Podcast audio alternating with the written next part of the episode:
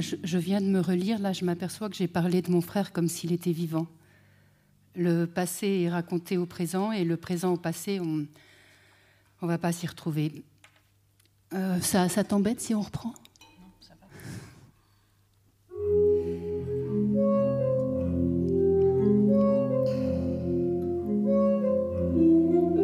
Je dois l'annoncer clairement dès le début, qu'il n'y ait pas de confusion possible. Mika est mort l'hiver dernier, il avait 28 ans. Mika, mon frère, celui qui m'appelait petite sœur en plissant les yeux, alors que j'étais sa grande sœur. Mais qu'importe aujourd'hui.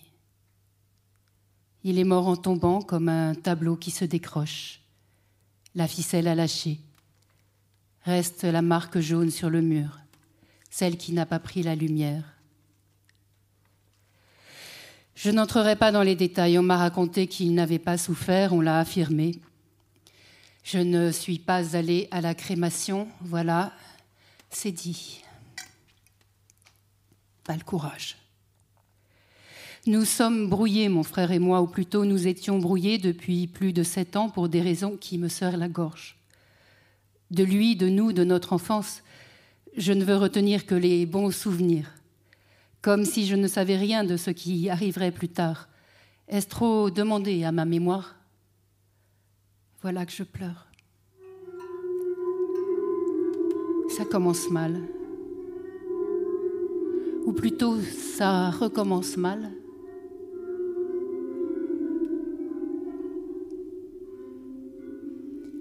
Mika avait laissé ses dernières volontés dans le tiroir de sa table de nuit, ses dernières volontés à 28 ans. Mon frère me léguait la boîte à secrets, celle de notre enfance, et l'urne contenant ses cendres. C'était moi et personne d'autre qui devait les garder. Il insistait sur ce point, la phrase était soulignée, j'ai été prise de nausée à la lecture du testament. C'était comme si Mika, en soulignant la phrase, avait renversé le contenu de l'urne dans ma bouche.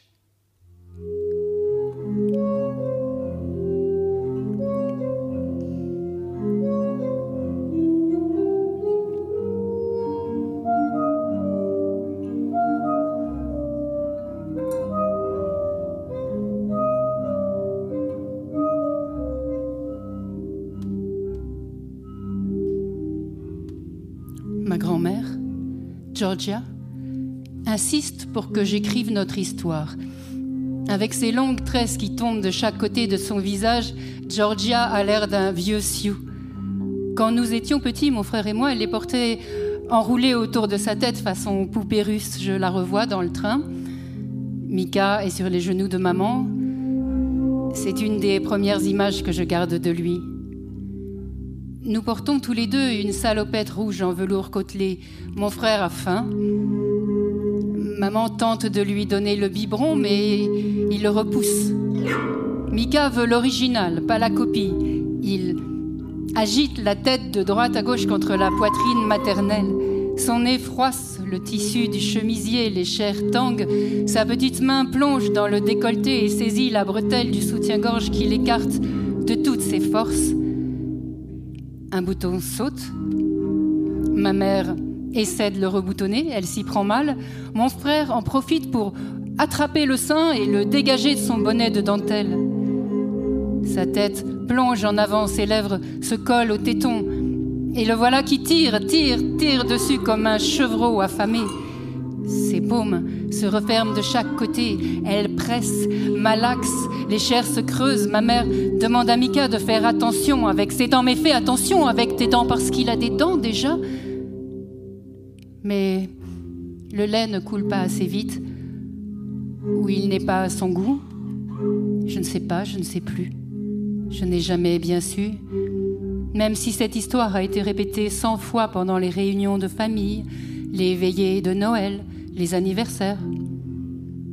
S'il est un épisode que tout le monde connaît comme s'il l'avait vécu, c'est celui où le petit Mika décolle ses lèvres façon ventouse et se tournant lentement vers les autres voyageurs, avec un sens inné de la mise en scène, se met à pousser des cris aigus qui résonnent dans tout le wagon. De longs cris maintenu, cassant comme du verre.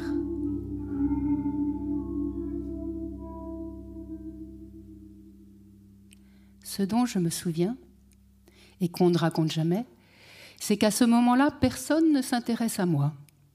La voix de mon frère m'a rendue transparente, elle m'a gommée. J'en profite pour attraper le biberon abandonné sur la tablette. Le lait est tiède, je me rappelle sa texture granuleuse, la poudre n'est pas bien mélangée. Quand Mika me voit en train de boire, car pour lui je ne suis pas transparente, jamais transparente, il s'arrête immédiatement de crier. Je lui tends le biberon, il le prend et le vide en me regardant droit dans les yeux.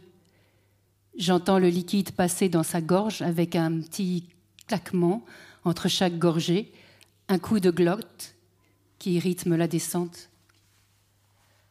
À en croire le récit familial, je n'ai manifesté aucune jalousie à la naissance de Mika.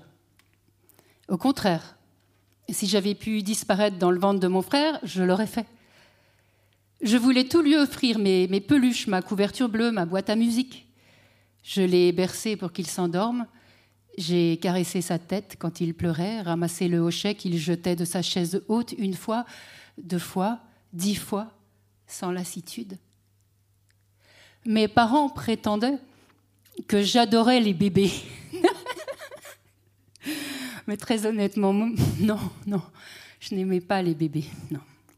Le seul qui me fascinait, c'était mon frère. C'était Mika.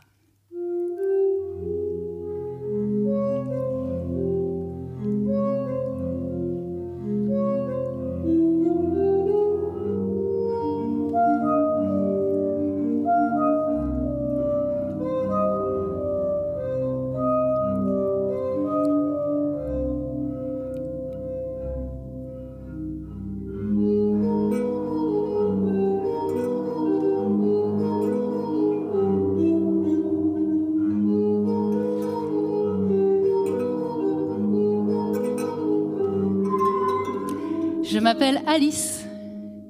Je ne l'ai pas encore dit, je crois. Nous avons, ou plutôt nous avions, 13 mois de différence, mon frère et moi. Souvent, dans la rue, on nous prenait pour des jumeaux. Pourtant, notre mère avait eu deux grossesses, accouché deux fois, et deux fois notre père s'était évanoui au moment de couper le cordon. J'ai parlé très tard, grandi très tard, appris très tard à écrire, tandis que Mika battait tous les records de précocité. Mes parents s'inquiétaient pour moi, pour mon avenir, mes capacités d'apprentissage.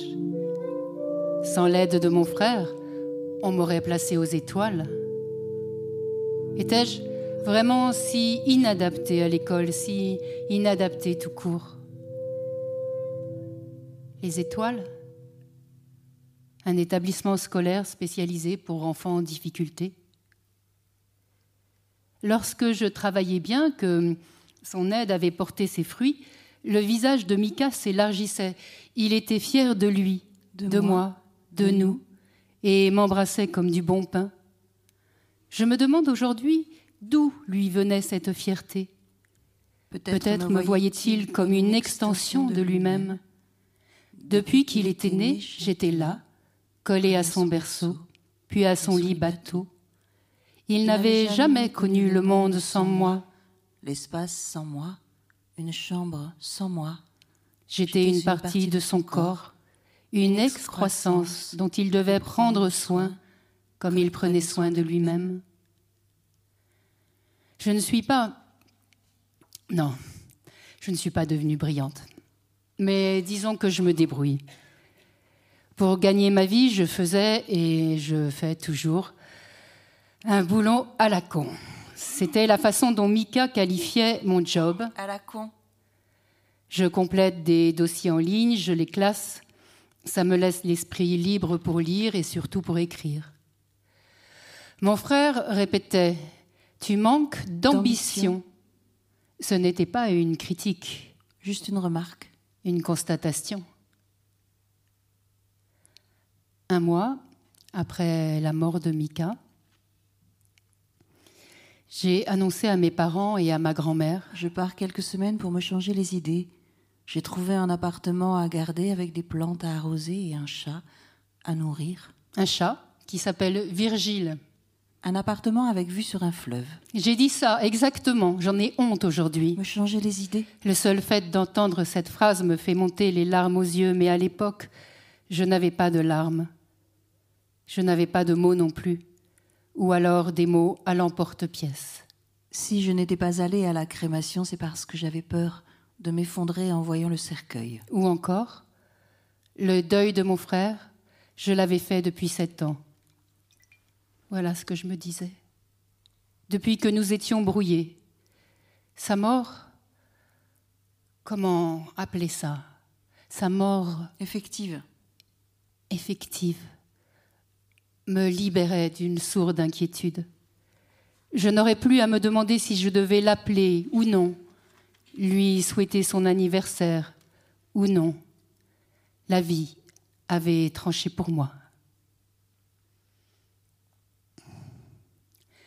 Dès que j'entre dans l'appartement, ah, dès que j'entre dans l'appartement, je le sais, je le sens, je vais être bien ici.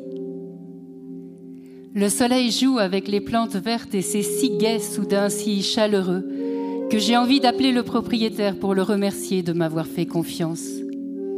Il y a du parquet, des doubles vitrages, et à portée de regard le fleuve et son cortège d'adjectifs. Majestueux, large, puissant.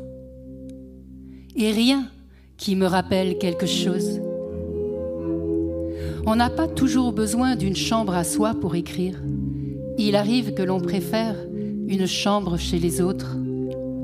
Un endroit où aller, pas forcément très loin. Un endroit où se perdre. Un endroit où se rendre, comme on dit, rendre gorge ou rendre l'âme pour solde de tout compte. Une cage. Un enclos. Une pièce avec des rideaux que l'on n'a pas choisis, même s'ils sont un peu moches, les rideaux, rayés dans le mauvais sens, avec des anneaux trop gros. J'aime cette idée de naître le temps d'un livre, personne pour personne. L'esprit se libère, il se détache comme ces anges aux ailes diaphanes qui s'échappent du corps des gisants. Au bout de quelques jours, à tourner en silence dans un lieu étranger entouré de, meubles et d'objets qui ne sont pas les tiens. Tu commences, même sans t'en apercevoir, à écrire pour les autres, c'est-à-dire non seulement en direction des autres, mais à la place des autres. Ceux qui passent en pétaradant sur le quai, faisant corps avec leurs bécanes, ceux qui arrosent les plantes du balcon, ceux qui se tordent les chevilles ou portent des paquets trop gros. Ce sont eux qui me dictent leur vie. Parce que tout le monde a eu dans son existence quelqu'un qui l'a aimé sans être aimé de retour. Tout le monde a été blessé par un ami sans avoir pu le dire. Tout le monde s'est réveillé avec une phrase en tête impossible à prononcer. Il faut bien que ces mots restés en souffrance se rejoignent quelque part et trouvent, eux aussi, un endroit où aller.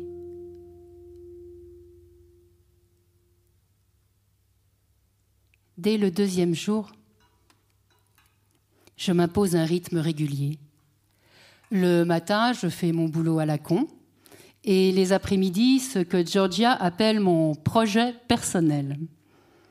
Par quel bout attraper l'histoire? Je n'arrive pas à me décider, je cours toujours derrière ma première phrase. Alors je demande conseil à ma grand-mère. La difficulté des premières phrases, c'est qu'il n'y en a qu'une seule. Eh, Blanc, débrouille-toi avec ça. En attendant de trouver la solution, Mika mène tranquillement sa vie derrière mes paupières. J'ai l'impression qu'il me surveille. Il a sept ans, peut-être huit, et vient vers moi avec un bouquet de fleurs. Quelques minutes plus tard, il en a dix, mais en paraît douze avec sa mèche blonde qui lui tombe dans les yeux et ses jeans déchirés. Il ne les quitte jamais, ces jeans, quel que soit le temps ou l'occasion, ils font partie de lui, comme la douceur de son visage. Toi et ta tête d'ange, lui disait Georgia en levant les sourcils. Il y avait aussi toi et ta moue. Ah oui. toi et, ta, moue. Mon frère avait une façon particulière de porter ses lèvres à l'extérieur de son corps, comme s'il les poussait vers l'avant pour creuser ses joues ou pour que le monde les admire. Elles étaient d'une matière différente, plus lisse que les lèvres ordinaires, moins striées. Parfois, je, la maquillais, cette bouche, ce qui renforçait son aspect bombé. Et puis Mika, il se laissait faire. Le rimel lui allait bien aussi, et le trait de colle à l'intérieur des paupières. Mais je devais m'arrêter là. Mon frère refusait catégoriquement que je lui mette du blush. Je ne sais pas d'où il tenait cette réticence. Ça le dégoûtait, le, le blush, comme si je lui avais mis des tranches de jambon cru sur les pommettes. Moi, qui n'avais jamais joué à la poupée, j'aimais déguiser mon frère, comme pour me l'approprier, en faire une petite sœur en somme. Et voilà qu'en écrivant ces mots, je sens que mon frère me manque. Oui, pas le Mika adulte, le Mika d'hier, celui qui ne s'était pas encore fait percer les oreilles. Je le vois, plutôt je le revois, si beau, si merveilleux, gracieux et brutal quand ça le prenait, capable de changer d'humeur d'une minute à l'autre pour un commentaire déplacé, une explication entendue de travers, mais conservant toujours avec moi la même gentillesse, mêlée d'inquiétude. Quand je partais dans les nuages, Mika me secouait gentiment. T'es où, petite sœur? En Argentine? En Équateur J'adorais la façon dont il prononçait ces mots. T'es où, petite sœur? J'aimerais écrire une chanson avec ça, un refrain que chacun aurait sur les lèvres.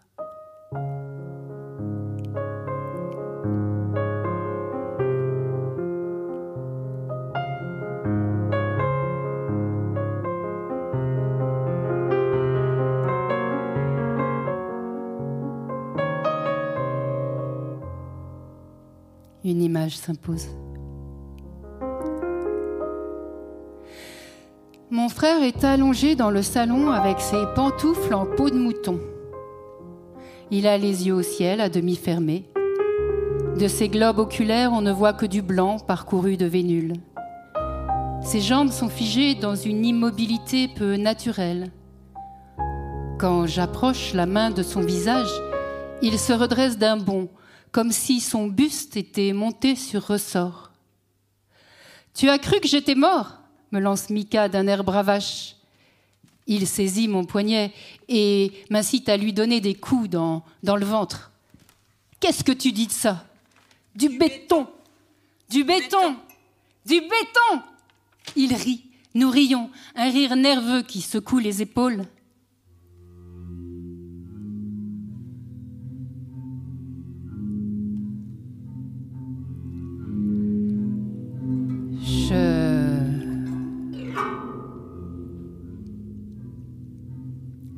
Je me réveille souvent la nuit. Il faut que je m'habitue au bruit de l'immeuble. J'ai toujours l'impression que le chat me regarde dormir, mais quand j'allume la lumière, il a disparu.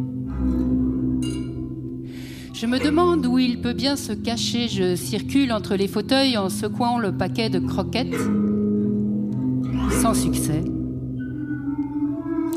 Jusqu'au moment où Explorant le dessous du canapé avec la lampe torche de mon téléphone, je distingue une boule sombre au fond, près du mur. Je suis heureuse. C'est étrange, ce sentiment de bonheur qui m'envahit. Je ne suis plus seule. Je ne serai plus jamais seule. Je tapote les pieds du meuble, émets des petits bruits de bouche Gratouille le sol pour éveiller sa curiosité. Pas de réaction. Je recommence à agiter le paquet de croquettes, plus énergiquement cette fois, envoie des baisers sonores, sifflements, miaulements, claquements de langue contre le palais, dévidant toutes les ficelles de la séduction qu'utilisent les êtres humains pour attirer les animaux. Râteau total.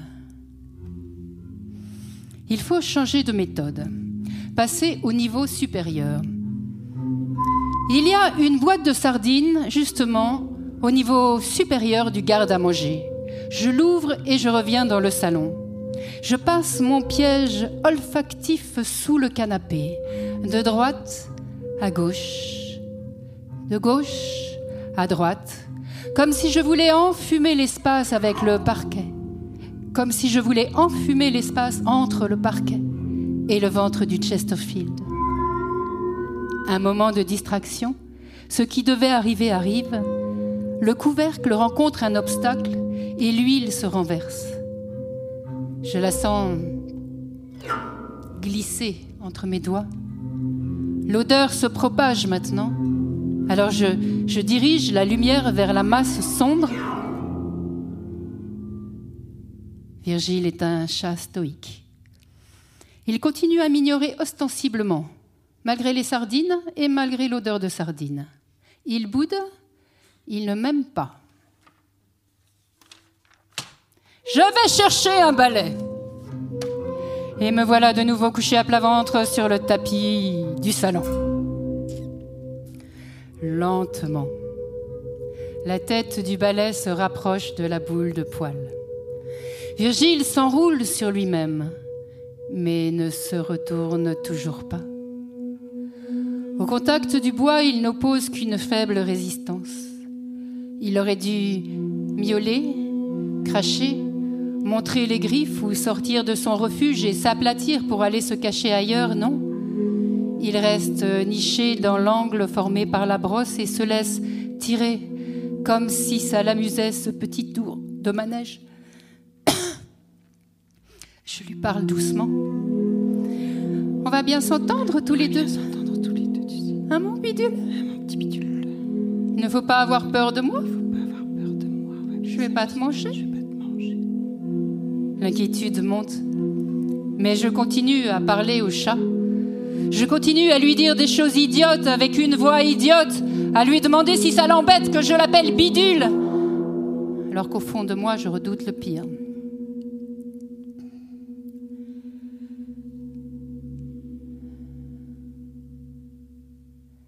La boule de poil en sortant du meuble, ne se relève pas sur ses quatre pattes, et pour cause, elle n'a pas de pattes. Ce que j'ai ramené à l'air libre avec le balai n'est pas un chat démembré, ni même un chat tout court, c'est une pierre enveloppée dans un vieux pull en laine. Je me sens tellement triste soudain.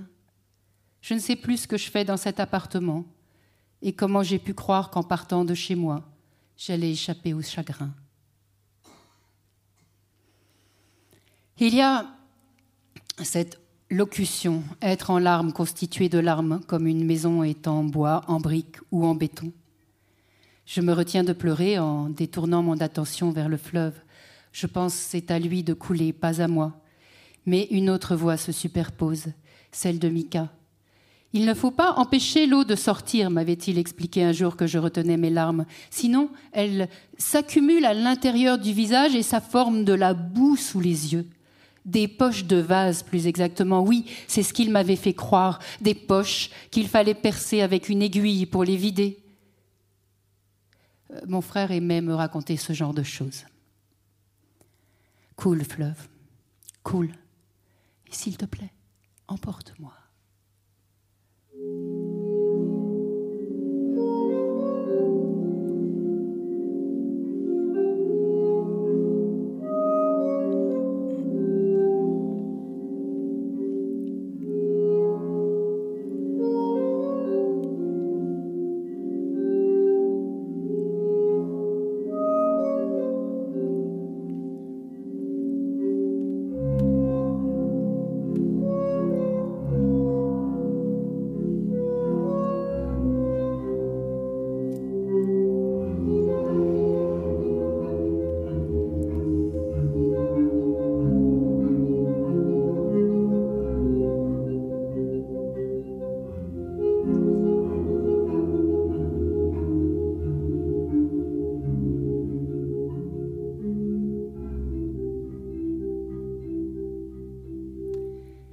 posé la pierre sur mon bureau.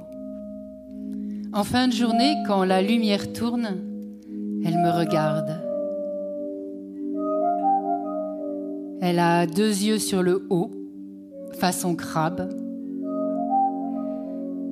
Non, il faut que j'arrête avec ça. Ça, le chat, ça, la pierre. Il est temps d'avancer dans l'histoire, mon histoire et celle de Mika. C'est ce que j'écris en gros sur une feuille, une feuille de papier que j'affiche devant moi. Avancer. L'habitude d'afficher des phrases sur les murs me vient de ma grand-mère, de Georgia. Toute notre enfance, elle nous a nourris de maximes calligraphiées sur des morceaux de carton découpés qu'elle distribuait dans toute la maison.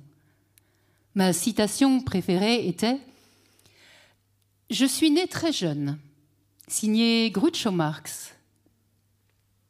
Est-ce que Mika était né plus vieux que moi? Avait-il profité en arrivant en seconde de mon expérience et surtout de l'expérience de nos parents? On dit que les aînés ouvrent le chemin pour les enfants suivants. En ce qui me concerne, j'ai ouvert le chemin sans doute.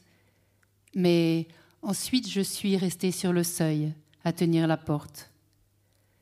Je me demande même si je ne suis pas toujours là-bas, au seuil de la porte, à la tenir.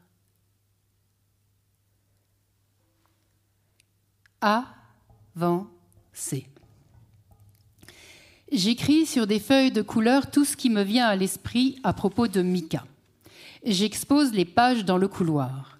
Les mots sont des images que je regarde comme des tableaux. Une fille me prend à l'écart dans la cour de récréation. Elle me chuchote à l'oreille Il est bizarre ton frère. Je n'ose pas lui demander pourquoi. Mon frère me fait travailler mes lignes d'écriture. Il m'oblige à recopier jusqu'à ce que les lettres soient parfaites. Il ne supporte pas qu'on me fasse des reproches, qu'on dise par exemple que j'écris comme un cochon. Un soir, nous sommes au lit, blottis sous les couvertures. Je lui pose la question Tu aurais préféré que je sois un garçon? Sa réponse est formelle. Bien sûr qu'il aurait préféré. Qu'est-ce que je crois? Il m'envie d'avoir un frère, un petit frère. Il aimerait tellement être à ma place. Pendant toute une année, il insiste pour que je lui lance des défis. Il vole les babioles que je lui désigne au supermarché et se fait punir. Il veut prouver que pour moi, il est capable de tout. Il dit que je suis sa princesse. Ou alors son petit canard. Il m'offre des barrettes. Il dit que les autres l'ennuient. Je suis assise devant lui. Il me caresse les épaules avec un bouquet de boutons d'or qu'il accueillit sur le chemin de l'ancien manoir. Ça brûle, c'est insupportable. Il prétend que je suis tendue, que je dois respirer. Il se met en colère, il a l'air sincèrement désolé lorsqu'il découvre, parmi les fleurs, une branche d'ortie. Mika aime dessiner. Il est très doué. Le prof d'art plastique expose ses dessins dans la classe. Ses motifs préférés des insectes. Et encore des insectes. Encore des insectes, mais aussi des momies. Des pharaons. Des pharaons, des éclopés. Il fait très bien les bandelettes.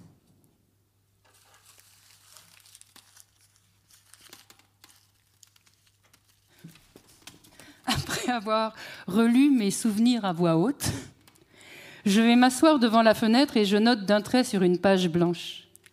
Pour sa voix douce, sans tremblement, pour cette habitude que j'avais prise de lui laisser faire mes lacets, il me suppliait Oh, laisse-moi la Lilou, laisse-moi Parce qu'il n'aimait pas son prochain, mais aimait son pareil, parce qu'il est mort et que je sais ce que je lui dois.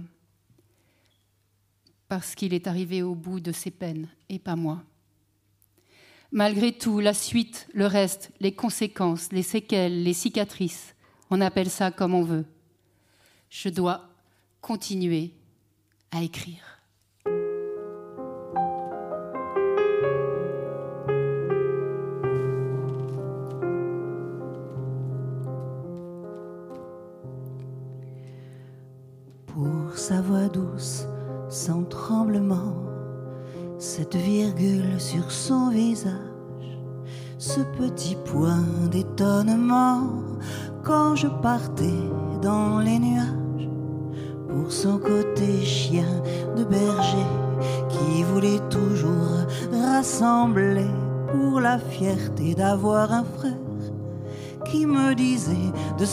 Voix claire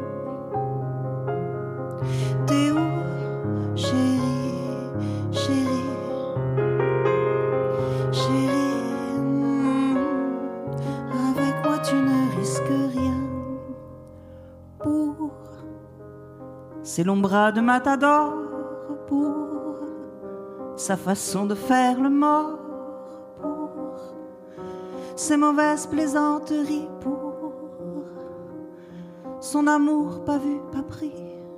Je dois continuer à écrire.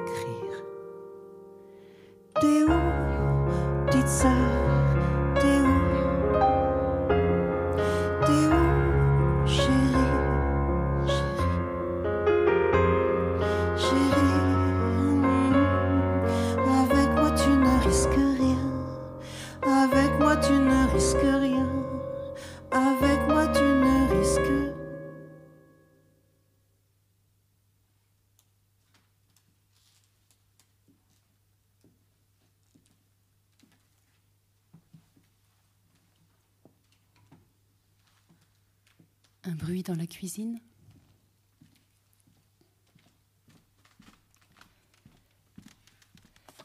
Je me lève pour voir si ce n'est pas Virgile. J'ai mis une petite annonce chez le boulanger, une autre sur la porte du local poubelle. Et s'il était coincé dans un placard? Mais non, je l'aurais entendu miauler, non? Je prends la pierre dans la main, je la serre, et c'est tout qui déboule. La côte derrière chez Georgia, la plage désertée et la saillie rocheuse qui surplombe la mer. Une année, un morceau de la falaise s'était détaché. Ça avait fait la une des journaux. La photo de l'éboulement prise en contre-plongée était spectaculaire. Mika m'a proposé d'aller constater les dégâts. Il pleuvait. Nous étions seuls sur les lieux. Un ruban de plastique rayé rouge et blanc barrait l'accès à la côte. Mon frère l'a enjambé sans hésiter. Il a insisté pour que je traverse à mon tour la ligne symbolique. Et comme je résistais, il m'a traité de dégonflé. Mon visage s'est fermé. Mon frère a pris son air sérieux, me jurant sur la tête de nos parents que ce n'était pas dangereux de passer le ruban, mais c'est pas dangereux. Avant le glissement de terrain, oui, c'était imprudent. Quand des dizaines de personnes tous les jours se promenaient sur la partie friable du chemin, mais maintenant, maintenant que le morceau qui devait tomber était détaché, la plaie était saine. Nous ne risquions plus rien. Il parlait étrangement, comme s'il imitait sa propre voix. Comment faire autrement? J'ai cédé à l'insistance de Mika, même si ses explications ne m'avaient qu'à moitié convaincue. Le corps restait prudent. Je marchais lentement, tâtant le sol du bout du pied avant d'y mettre tout mon poids. Près de l'endroit où la roche avait glissé, j'ai ralenti. Mon frère m'a saisi par l'épaule et m'a obligé à avancer jusqu'à la faille. Encore un peu. Tu ne me fais pas confiance, Malilou? Tu ne fais pas confiance à ton propre frère? Allez, encore, encore. Je lui ai demandé de me lâcher, je l'ai supplié. Il savait bien que j'avais le vertige. Ce n'était pas drôle. En guise de réponse, il a déplié brusquement le bras comme s'il voulait me pousser dans le vide. Ça a duré très peu de temps. Une demi-seconde Une seconde peut-être Assez pour que je puisse imaginer mon corps en contrebas, écrasé sur la plage. Je l'ai traité de salaud. Le mot est sorti tout seul. Salaud. Espèce de salaud. Mika m'a aussitôt rattrapé en ramenant son bras vers lui. Je n'ai pas ouvert la bouche du chemin du retour. Mon silence inquiétait Mika. Ça se voyait à la façon dont il se mordait les lèvres. Tu m'aimes toujours un peu, dis-moi Oui? Non? Tu as perdu ta langue? Était attaché à ma reconnaissance. C'était son point faible. Il fallait toujours que je le rassure sur la place qu'il occupait dans ma vie. Si je m'éloignais de lui, il perdait pied. Après l'épisode de la falaise, et il ne comprenait pas pourquoi je préférais rester lire dans le jardin plutôt que de sortir avec lui, ça le désinguait. Plus tard, il raconterait que ce jour-là, sur le chemin des douaniers, il m'avait sauvé la vie au risque de perdre la sienne. Un peu plus et je l'entraînais dans sa chute. Ce n'était pas faux, mais ce n'était pas vrai non plus. Quand nous étions seuls, il ne niait pas avoir fait semblant de me pousser dans le vide, mais il l'expliquait à son avantage, prétendant que ma prudence était dangereuse cette façon de marcher en tâtant le terrain me mettait, d'après lui, en déséquilibre. C'était ça qu'il voulait démontrer par son geste. Moi, je crois qu'il avait eu très peur pour nous deux. Salaud. Espèce de salaud. Je n'arrive pas à me débarrasser de ces jurons prononcés sur la falaise. Ils sont toujours entre ma gorge et mes oreilles, coincés dans un étui, avec les cris stridents poussés dans le train.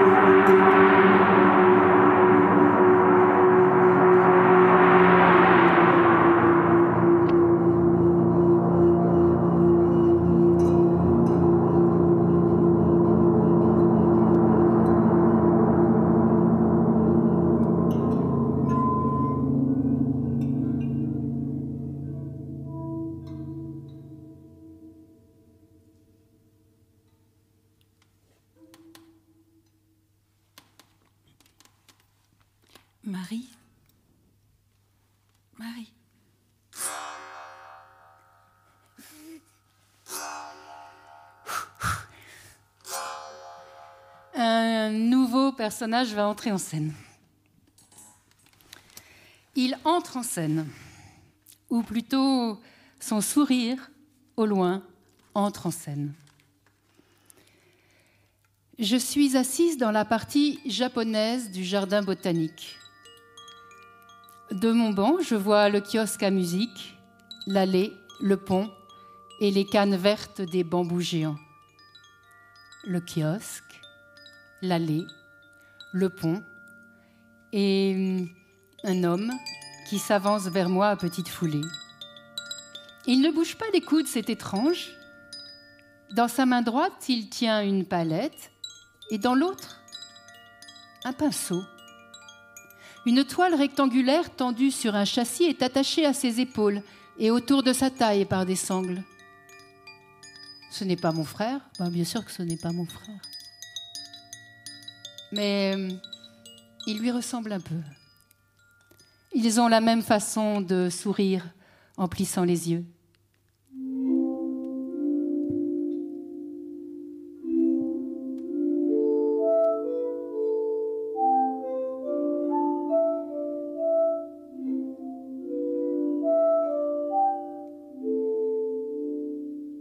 C'est un jeune homme brun qui court en peignant, ou le contraire, il peint en courant.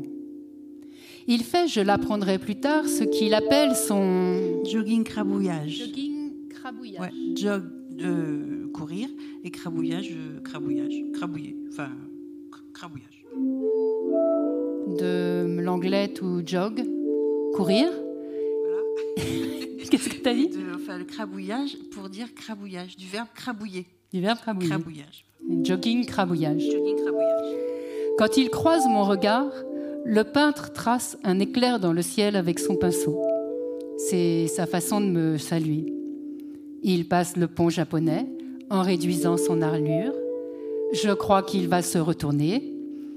Non, pardon. Je sais pas la suite en fait.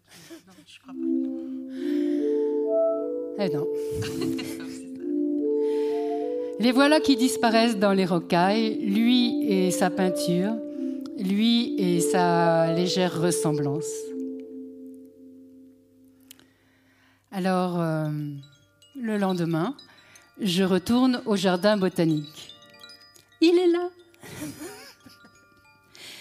Une nouvelle toile suspendue à son cou. Il s'appelle Thiago, pour Santiago. Je pense, encore un diminutif, comme Mika pour Michael ou petite sœur pour grande sœur. Thiago me parle de son travail.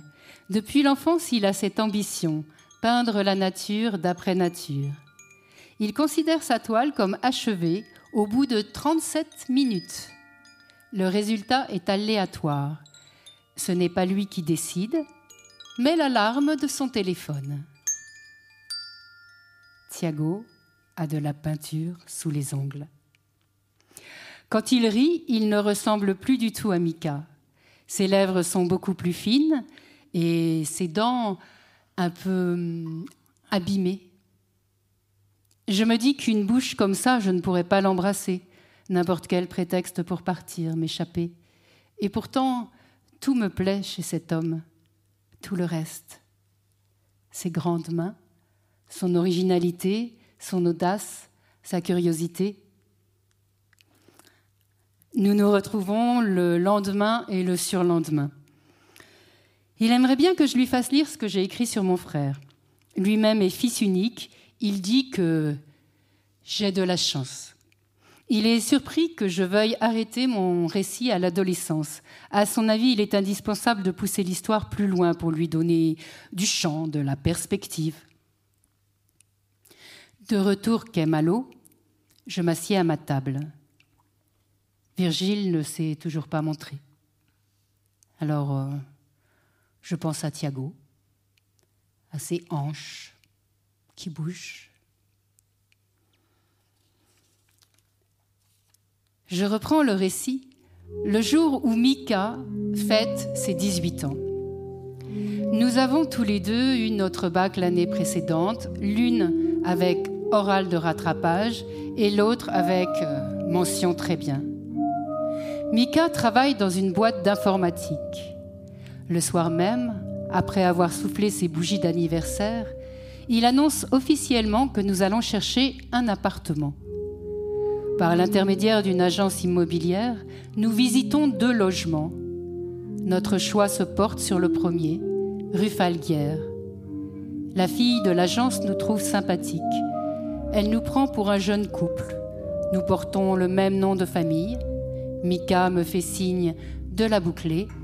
Pour le dossier, selon lui, c'est mieux d'être mari et femme que frère et sœur. La vie avec Mika est agréable. Nous avons tout ce qu'il nous faut, une télé, des plantes sur le balcon, même un escalier de secours pour accéder au toit de l'immeuble. Nous allons sauter à la corde entre les cheminées, on domine la ville, ça nous donne de l'élan. Tout semble si facile alors, si léger.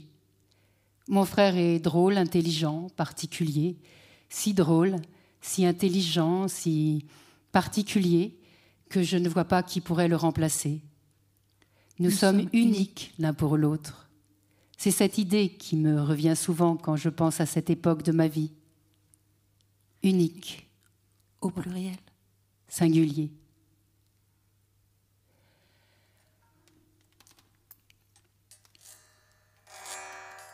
Comme il ne retouche jamais ses tableaux, et qu'il ne court que 37 minutes par jour, et encore pas tous les jours, Thiago a beaucoup de temps pour me voir. Il prétend qu'il n'a jamais rencontré quelqu'un d'aussi mystérieux que moi. Puis, sans transition, un jour, il me demande si j'étais amoureuse de mon frère. Je fais semblant de... Enfin, j'esquive la... Je ne suis pas amoureuse de mon frère et je ne l'ai jamais été. Il s'agit d'autre chose. Nous sommes liés. Tu veux dire ligotés Parfois oui, c'est arrivé. Thiago marche sur des œufs et je ne suis pas tellement plus à l'aise. J'ai peur de lui donner une fausse image de Mika, alors je décide de lui raconter ce que je n'ai jamais raconté à personne, pas même à Georgia, pour remettre euh, les choses à leur place en quelque sorte, et peut-être me soulager d'un secret qui devient, à mesure que le temps passe, difficile à garder. Remettre les choses à leur place, c'est bien de cela dont il s'agit depuis le début. De place.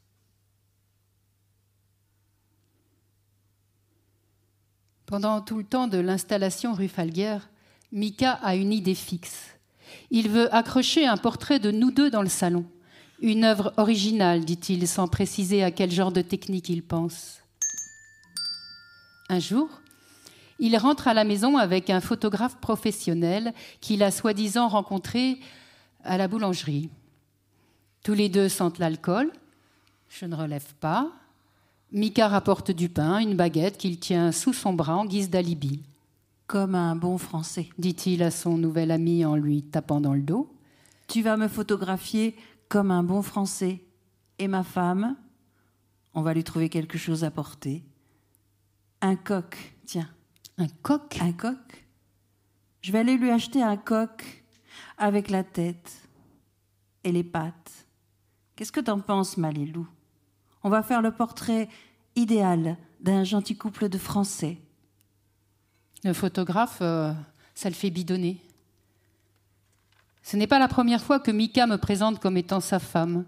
Depuis le quiproquo de l'agence immobilière, il a pris goût à ce petit jeu. La boucherie est au coin de la rue, cinq minutes plus tard il remonte, agitant la volaille dans les airs. Il me demande de poser en la tenant par le cou. Je me souviens du contact de la peau qui, qui glisse le long des vertèbres. Les barbillons se posent sur mon poignet. Après avoir arrangé mes cheveux, Mika vient se mettre de profil, sa baguette bien cuite sous le bras et la tête tournée vers le photographe. Il m'ordonne de sourire.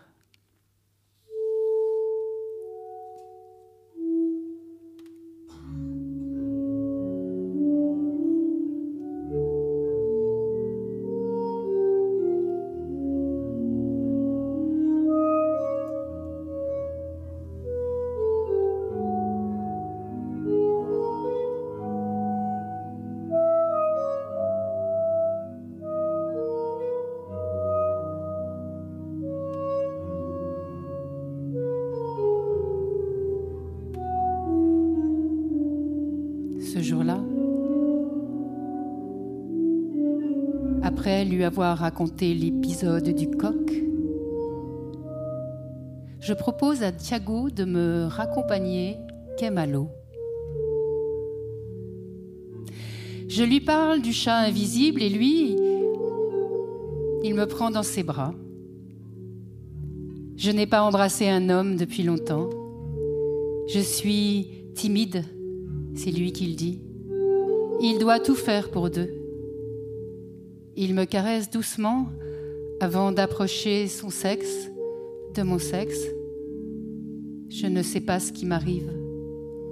Ou plutôt si, je le sais très bien, trop bien. Je me retrouve à sangloter dans la salle de bain. Thiago est patient. Il ne me quitte pas, ne me lâche pas, m'interroge doucement en procédant par petites touches sans appuyer, comme il dessine les feuilles des arbres. Je n'ai pas eu à lui demander de se rhabiller, il l'a fait de lui-même. Ne s'est pas contenté de nouer une serviette autour de sa taille, non. Il a compris que ce ne serait pas suffisant. Son sourire me bouleverse. Comment pourrait-il savoir? Thiago me demande si je préfère qu'il s'en aille. Je hoche la tête. Il prend ses affaires, mais n'arrive pas à partir parce que parce que je ne le laisse pas partir. Nous faisons l'amour dans l'entrée, tout habillé, et c'est moi cette fois qui mène la danse. Je ne veux pas qu'il me touche avec ses mains, pas qu'il me regarde, pas qu'il me caresse. Je ne veux pas de sa tendresse, je ne veux pas l'aimer, juste que nos corps se rencontrent.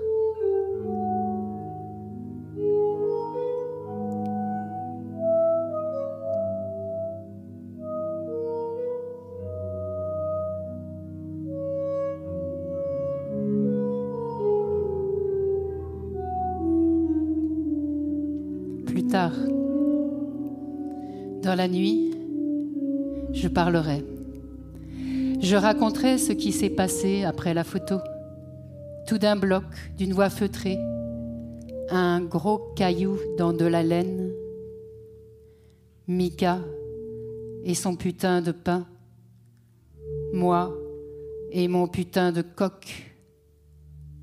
Nos regards parallèles dans un premier temps pointés vers l'objectif, puis nos regards qui se croisent comme on croise le fer. Je n'ai pas obéi à Mika, non, je n'ai pas souri. Ce que je confie à Thiago tient en peu de mots. Ce n'est ni très original, ni très glorieux. Je ne le raconterai pas ici. Ces choses-là s'entendent mieux dans les livres, par écrit. Je dirais simplement qu'un lundi, ça oui, je peux le raconter, un lundi, la photo est arrivée par la poste, bien protégée entre deux couches de carton épais. Les coins de l'enveloppe étaient renforcés. L'adresse portait nos deux prénoms suivis de notre nom de famille. On voyait la barbe naissante sur les joues de Mika et les picots sur la peau du coq, si l'on appelle ça des picots. Mon frère a regardé le tirage attentivement, puis me l'a passé. Je lui ai dit que cette image de nous me mettait mal à l'aise, l'image de nous comme un couple, un gentil petit couple. Je trouvais ça toujours le même mot, Qu'est-ce que tu racontes, déplacé? Sa voix montait, il parlait vite sans me regarder. Nous aurions pu partager des choses extraordinaires, disait-il. Je ne savais pas ce que je perdais. Je le regretterais toute ma vie. Je finirais seul parce que, parce que personne jamais ne serait à la hauteur de ce que nous vivions, de ce que nous avions vécu. Et lui, s'il avait su, il m'aurait laissé tomber depuis longtemps. Tu m'entends, Alice? Depuis longtemps. Tu serais allé en pension aux étoiles avec d'autres élèves comme toi. Et ça repartait, sa voix grimpait dans les aigus. Il s'était trompé sur mon compte, déplacé. Et puis quoi encore? Il criait maintenant, il avait envie de cogner, ça se sentait, je l'ai senti, mais je n'en avais rien à battre. Il pouvait me tuer s'il voulait. Voilà ce que j'ai pensé dans mon délire, que nous étions cette sorte de couple, qu'il passerait vingt ans en prison et que je ne serais pas là pour lui rendre visite au parloir. Mais il n'a pas frappé. À la place, très lentement, il a déchiré la photo. De fines tranches. Voilà ce qu'il a fait de nous. Des lamelles. Son visage et mon visage. Lacéré. Il a ramassé les morceaux, les a mis dans le saladier en inox et les a mélangés. Puis il est descendu dans la cour pour les brûler. À cause de l'alarme incendie, il a dit. Ensuite, il a transféré les cendres dans la boîte à secret, cette même boîte dont je viens d'hériter. Les cendres de notre amour tendre a-t-il lâché avant d'aller s'enfermer dans sa chambre avec ce petit rictus qui ne le quitterait plus? Je l'aurais voulu brillant, éternellement. J'aurais aimé être fier de lui. Mon frère est sorti de ma vie de son plein gré.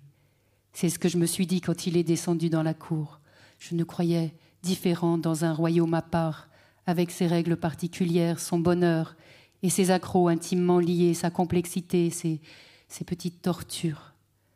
J'emploie le mot torture.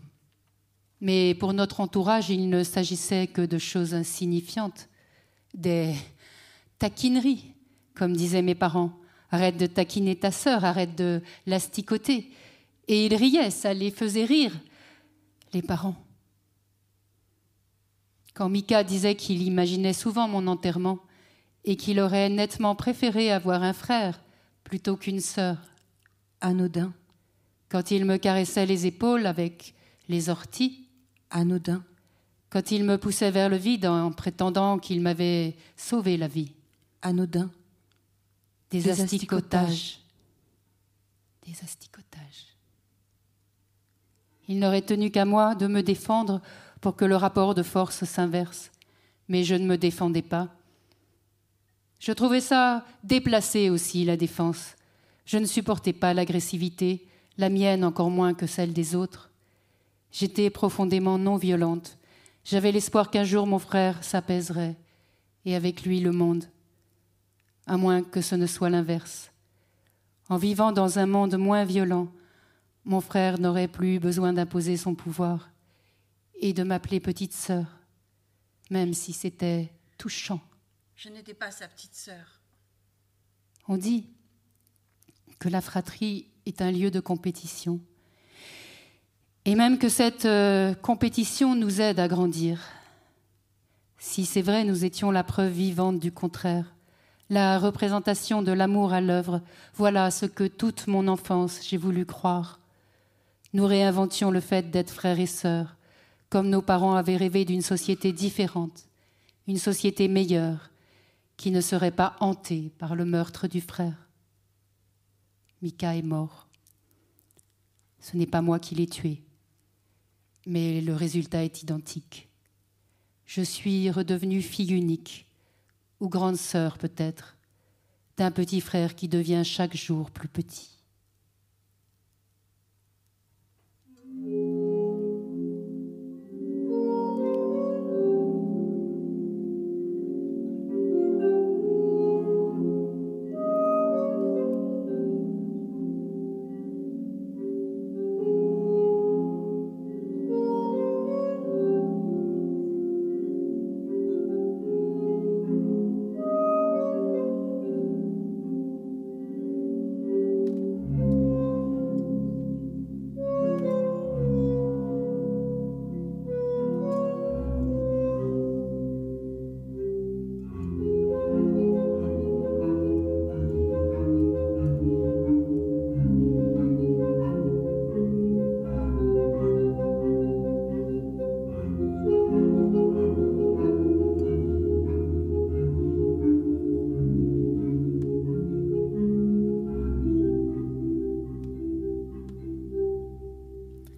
que quelques heures avant de quitter l'appartement du Kemalou.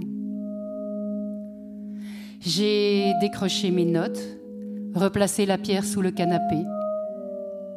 Je rêve devant la fenêtre, Bélise, tournant, carcasse.